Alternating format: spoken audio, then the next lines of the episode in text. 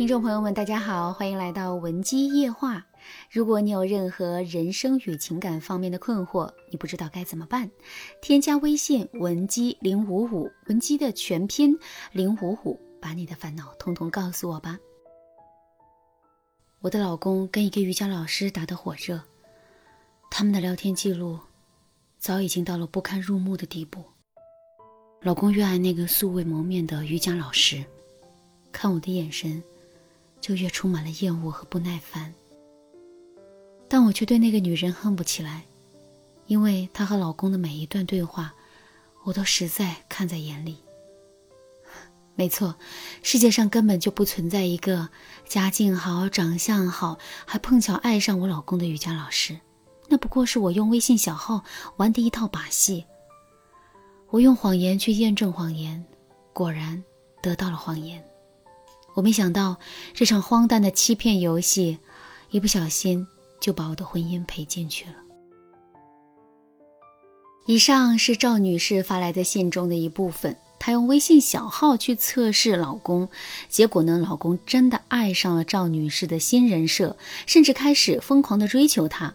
赵女士的婚姻也因此变得焦头烂额。具体是怎么回事呢？我们来听一听赵女士的自述。事情要从两个月前说起。我找到老公的微博小号，里面有他晒的豪车、家里的猫狗、他健身的照片、父母煲的汤、阅读英文书籍的读后感，唯独没有提到过他已婚有孩子的事情，甚至露出的照片上婚戒都被摘掉了。我偷看了一个月，最终决定建一个小号，用网络美女的照片营造了一个知书达理。单身开放的美女形象，然后关注了她，和她聊天。很快，他知道我和他在同一个城市后，他立刻加了我的微信。当然，这个微信也是小号。聊了几天之后，我我说看你朋友圈，感觉你是单身啊。他沉吟很久才告诉我，不是，我结婚了的。我假装很惊讶，问他：“你微博从来没晒过啊？”真遗憾，还以为你单身呢。他说：“怎么，你看上我了呀？那你主动点，说不定我们就有故事。”刚开始他承认自己已婚的时候，我心里觉得好受一些了。可是他回头又开始撩我，我的心一下子就凉透了。但是，戏还得演。于是我说：“可是你结婚了呀，我要是主动了，不就成小三了吗？”我不愿意呢，你要是单身就好了。他回复说：“我现在过的生活和离婚单身有什么区别？我在外面挣钱，他在家躺着，他不关心我喝了多少酒，身体累不累，只知道疑神疑鬼。而且我们已经分床睡了好几年了，也没什么话可说。他心里只有孩子，我就是挣钱的机器。”我看到这句话，心里特别酸楚。孩子有梦魇的习惯，半夜经常被惊醒。看了很多医生，查不出问题，我只得陪着孩子睡觉。孩子上学、家庭作业、校园活动、一日三餐，哪件事情不是我负责？他作为一个父亲，问过一句吗？他只知道每天回家抱孩子玩一会儿。我为了让他的事业没有后顾之忧，从来没有抱怨过一句照顾孩子的艰难。可是，在他嘴里，我竟然成了这么不堪的妻子。不知道怎么会这样，于是我问他：“你妻子这么差劲，你怎么不离婚啊？”他说：“因为我对家庭有责任感呢，而且我们是苦日子里走过来的，我也舍不得抛弃家庭，我也不想让孩子没妈。”接着他又说：“我这么说，你不会吃醋吧？”你可比他好多了，男人心里都喜欢你这样的女人，不像我老婆，不知道怎么提升自己，只知道防着男人出轨，疑神疑鬼的态度特别猥琐。我疑神疑鬼，我态度猥琐，我实在没有力气回复他了。回想过去刚毕业的时候，他工资低，经常来我爸妈开的小饭馆吃饭。后来得知我在旁边的大专读书，他就建议我专升本。就这么着，我们从相识到相恋，再到结婚。我和老公算是贫贱夫妻，一起租房子奋斗。我记得之前因为贪图便宜，我们租的房子顶楼是违章搭建。夏天顶楼漏雨的时候，我们得在地上放好几个盆接水。至今我想起那间房子发霉湿热的味道，都还会头晕。大概到了一四年，我们俩终于有了属于自己的房子。我当时就想，我们终于熬出头了。以前没房子，连孩子都不敢生，现在。我们终于有个家了。那阵子是我和老公最相爱的时候。他天天都会告诉我，他要给我换更大的房子，给我买最好的车，再也不让我同事们瞧不起我。几年过去了，他的承诺实现了，可是他的心却不在这个家了。我最初发现不对劲，是我在他西装口袋里找到了女生写着微信号和电话的小纸条。接着，我又在他白衬衫上看到蓝色的长发。我质问他的时候，他安抚我说：“你别那么精神紧张，我天天陪那么多客户，总有逢场作戏的时候，不然我怎么挣钱啊？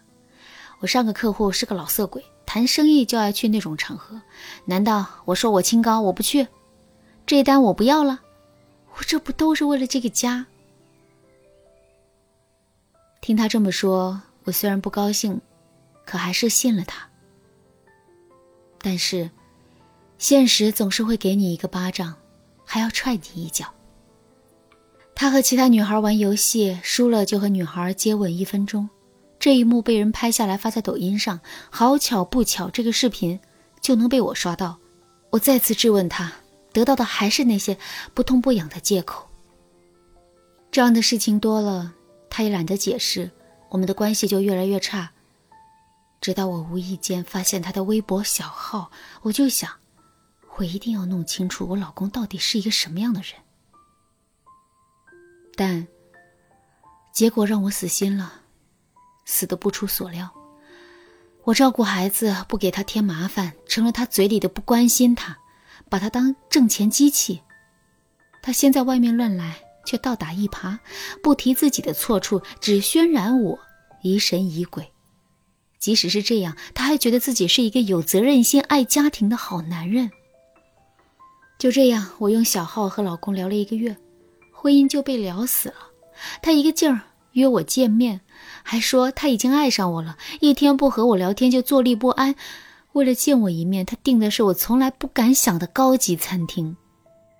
毕竟他以为我是家境很好的单身瑜伽老师，待遇当然要好一点。而家里的糟糠妻怎么配来这里呢？我现在不知道该怎么办了。我想用小号删除老公的微信，继续做一只揣着明白装糊涂的鸵鸟，起码这样，我还有这个家。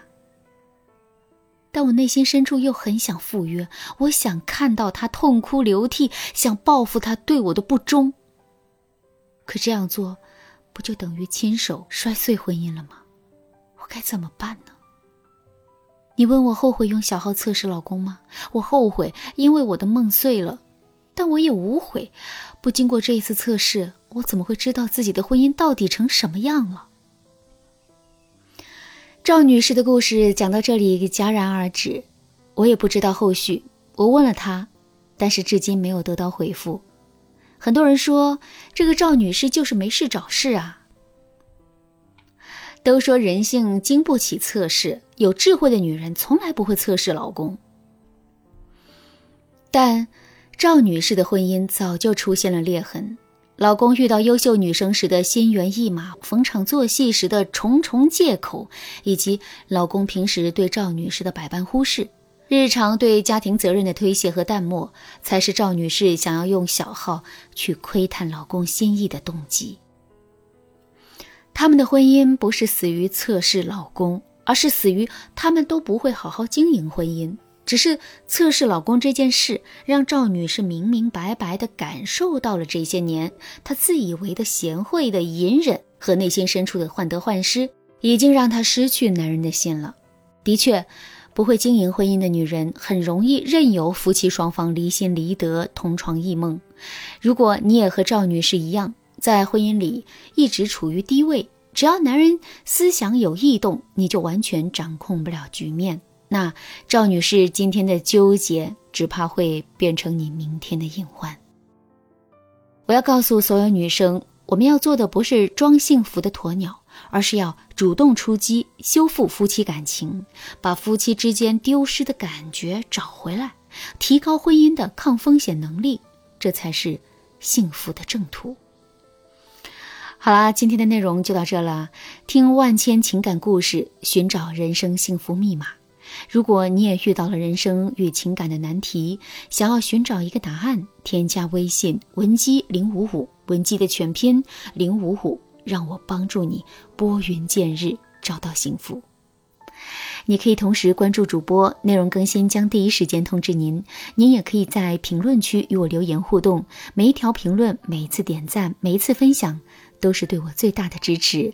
文姬说爱，迷茫情场，你得力的军师。